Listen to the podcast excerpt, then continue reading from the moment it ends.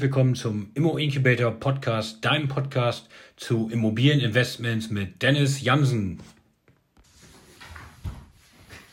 Hallo und herzlich willkommen heute von meinem Homeoffice-Arbeitsplatz hier in Zürich. Für alle, die mich noch nicht kennen, ich bin Dennis von Immo Incubator. Heute möchte ich mal mit euch über ein paar Zahlen sprechen. Das heißt, ich habe eine Anfrage bekommen, doch mal die Basics zu erklären und habe mir gedacht, ich fange mal an mit den wesentlichen Punkten Kaufpreisfaktor und Brutto-Mietrendite. Da gibt es mit Sicherheit ab und zu mal Abweichungen, wie Leute die berechnen. Ich für meinen Fall hatte zu dem Zeitpunkt noch immer keine Ahnung davon. Das heißt, ich habe für mich selber eigentlich nur gerechnet, wie oft äh, muss ich quasi Kaltmiete zahlen, bis ich ähm, meine Wohnung abbezahlt habe, wusste aber noch nicht, dass es dabei sich um den Kaufpreisfaktor handelt. Das heißt also, ein Kaufpreisfaktor berechnet sich mit der Jahresnetto-Kaltmiete. Das heißt also, angenommen, man bekommt 500 Euro Miete für die Wohnung und ähm, rechnet diese mal 12, dann hat man eine Kaltmiete von 6000 Euro im Jahr. Das heißt Jahresnetto-Kaltmiete. Nimmt man diese Jahresnetto-Kaltmiete und multipliziert die ähm, oder sagen wir mal teilt die durch den Kaufpreis, ähm, dann kommt man auf den Wert Kaufpreisfaktor. Ähm, diese Kaufpreisfaktoren sind sehr unterschiedlich je nach Lage. Das heißt, also, wenn man aufs Land geht, kann man einen Kaufpreisfaktor von 10 bekommen. Wenn man aber hier, wie zum Beispiel in Zürich, in die Stadt geht, dann gibt es auch ab und zu mal einen Kaufpreisfaktor von 50. Ähm, das bedeutet, wenn man hier ein Haus für oder eine Wohnung für eine Million kaufen würde, bekommt man beim Faktor von 50 nur 20.000 Miete dafür im Jahr.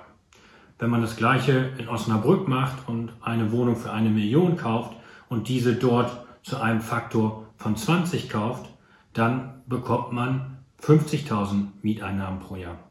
Ähm, dadurch, durch diesen Faktor, lässt sich dann auch die Brutto-Mietrendite, so nenne ich sie für mich, berechnen. Das heißt also, angenommen, man hat ähm, eine Wohnung für ähm, Faktor 20 gekauft, dann hat man eine Brutto-Mietrendite von 5%. Das heißt also, man rechnet dort die 100 durch die 20 und kommt auf die 5%. Oder wie hier in Zürich die 100 durch die 50 und würde hier nur auf eine Mietrendite von 2% bekommen. Die möglichen Wertsteigerungen lassen wir hier mal außen vor. Die würde ich dann nochmal in einem Sondervideo begutachten. Ich möchte euch jetzt anhand meiner drei bisher vorgestellten Objekte diese ähm, Kaufpreisfaktoren und Bruttomietrenditen für diese Objekte einmal vorrechnen. Ich versuche das alles mal aus dem Kopf. So ganz genau habe ich die Zahlen nicht mehr im Blick, weil es schon etwas länger her ist. Also wenn ich mal einen Blick auf meinen Rechner werfe, verzeiht mir dies. Meine erste Wohnung habe ich gekauft, die ETW 1 für 66.000 Euro. Die habe ich damals mit Makler gekauft, das heißt, dadurch sind die Nebenkosten etwas höher gewesen. Habe dann noch kleine Sachen gemacht, wie eine Spülmaschine eingebaut, sodass ich ungefähr auf 9.000 Euro Nebenkosten gekommen bin. Diese 9.000 Euro Nebenkosten rechne ich bei mir drauf auf die Brutto-Mietrendite. Es gibt Leute, die das nur mit dem Kaufpreis rechnen. Ähm, ich finde das schlecht, weil dann kann man Objekte mit und ohne Makler nicht miteinander vergleichen, sondern man muss auch die, Gesamtinvestition, die Gesamtinvestitionskosten sehen und die spielen für mich für die Bruttomietrendite eine Rolle. Das heißt also mit den Nebenkosten bin ich auf 75.000 Euro gekommen und diese kleine Renovierung, ansonsten war die Wohnung wirklich im einwandfreien Zustand, hatte ein neues Badezimmer, recht gutes Badezimmer drin, äh, Parkett da drin und äh, musste wirklich nur noch ein bisschen gestrichen werden. Wenn ich jetzt davon ausgehe, dass ich die Wohnung damals für 500 Euro gemietet hätte, habe ich also eine Jahresnetto-Kaltmiete von 5000 Euro, äh, 6000 Euro. Wenn ich jetzt diese 6000 durch die Gesamtinvestitionskosten von 75.000 teile, komme ich auf einen Faktor von 12,5. Das heißt also, der Kaufpreisfaktor für diese Wohnung würde 12,5 betragen. Das heißt also, wenn ich die, diese Kaltmiete jedes Mal gegen den Kaufpreis rechne, würde sich das Objekt nach 12,5 Jahren abbezahlt haben. Das ist eine sehr gute Rendite. Die konnte man halt damals 2012 noch erwirtschaften in dieser Lage, wenn man dort gut eingekauft hat. Und ähm, das sind dann ganze 8% Mietrendite. Die wird heute etwas schwieriger sein zu finden. Heute muss man dort wahrscheinlich auf eine Mietrendite von 5% bis 6% runtergehen und dann auf einen Faktor irgendwo zwischen 20 und 18. Das kommt immer noch darauf an, ähm, wie man dann einkauft. Das Ganze gerechnet auf meine zweite Immobilie, da hatte ich ja, wie schon mal gesagt, den Vorteil, dass ich keinen Makler hatte. Das heißt also eigentlich weniger Eigenkapitaleinsatz und weniger Nebenkosten. Auf den Kaufpreis von 92.000 hatte ich da nur 6.500 Nebenkosten durch Grunderwerbsteuer, Notar, Makler und äh, Entschuldigung, Makler nicht, äh, Gerichtskosten, die dort anfallen und habe aber zusätzlich nochmal 7000 Euro in die Renovierung stecken müssen. Das heißt, da haben wir natürlich sehr viel selbst renoviert, aber wir haben dort Wände neu gemacht, wir haben den ganzen Boden neu gemacht, wir haben das Badezimmer neu gemacht, in der Küche was neu gemacht. Das läppert sich recht schnell zusammen. Trotz dessen, dass wir da kaum Lohnkosten hatten, weil wir fast alles selber gemacht haben, sind da 7000 Euro hinzugekommen, was einen Gesamtinvestitionskosten von 105.500 Euro entspricht. Das heißt also, das, was ich an Nebenkosten gespart habe, ähm, weil ich keinen Makler hatte, habe ich dann für die Renovierung verwendet. Ich weiß nicht, den Kaufpreis hatte ich glaube ich genannt, der war 92.000 zu diesem Zeitpunkt.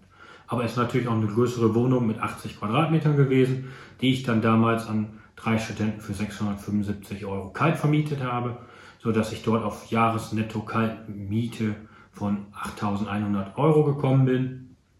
Und wenn ich diese 8.100 Euro jetzt gegenrechne gegen die 105.500 Gesamtinvestitionskosten, komme ich dort auf einen Faktor von circa 13. Das heißt also 2014 war es auch schon etwas schwieriger einzukaufen. Das heißt also der Preis pro Quadratmeter war etwas höher. Und ähm, nur durch diese Selbstrenovierung konnte ich dann eine Wohnung noch so günstig kaufen und quasi zu einem Faktor von 13, was circa 7,7 Prozent Bruttomietrendite entspricht, vermieten. Auch heute dort das gleiche, Faktor 20 ist, ist dort aktuell realistisch und unter 2000 den Quadratmeter bekommt man da in der Regel nicht mehr viel. Dann kommen wir zu dem Gewerbeobjekt, da ist es mit Sicherheit etwas spannender und da kann ich auch dann nur eine Momentausnahme aus dem äh, 2018 geben, weil ich ja schon gesagt habe, dass 2019 und 2020 noch dort sehr viel investiert werden musste.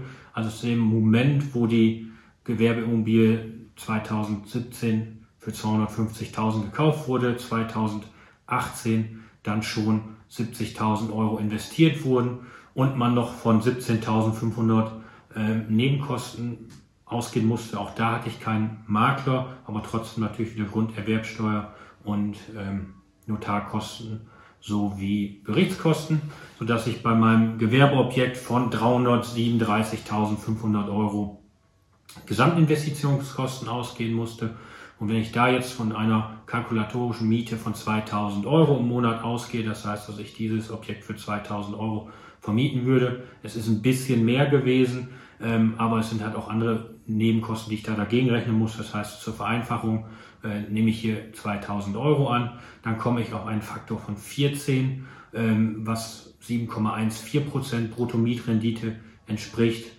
ähm, was immer noch gut ist ähm, im Verhältnis zu dem, was man dann 2017, 2018 dort hatte, da waren die Zinsen natürlich schon etwas gesunken. Aber was für mich dann ein viel entscheidender Punkt ist und wo ich gerne mit euch im nächsten Video drüber sprechen möchte, ist dann die eigene Strategie, die dahinter steckt. Und vor allen Dingen für mich, wo ich ja noch viel wachsen möchte und noch viel Immobilien dazu kaufen möchte, spielt die Eigenkapitalrentabilität eine große Rolle. Und äh, wie ich beim letzten Mal schon gesagt habe, hätte ich das mit der Gewerbeimmobilie so nicht nochmal gemacht, weil da im Verhältnis natürlich viel mehr Eigenkapital reingeflossen ist. Und ähm, nachdem ich euch in meinem nächsten Video die nächste Eigentumswohnung vorstellen möchte, werde ich danach auch auf die Eigenkapitalrentabilität eingehen und dazu nochmal ein extra Video machen. Das war's für heute. Ich wünsche euch noch einen schönen Sonntag und alles Gute. Das war dein Immo Incubator Podcast, dein Podcast für Immobilieninvestments mit Dennis Jansen.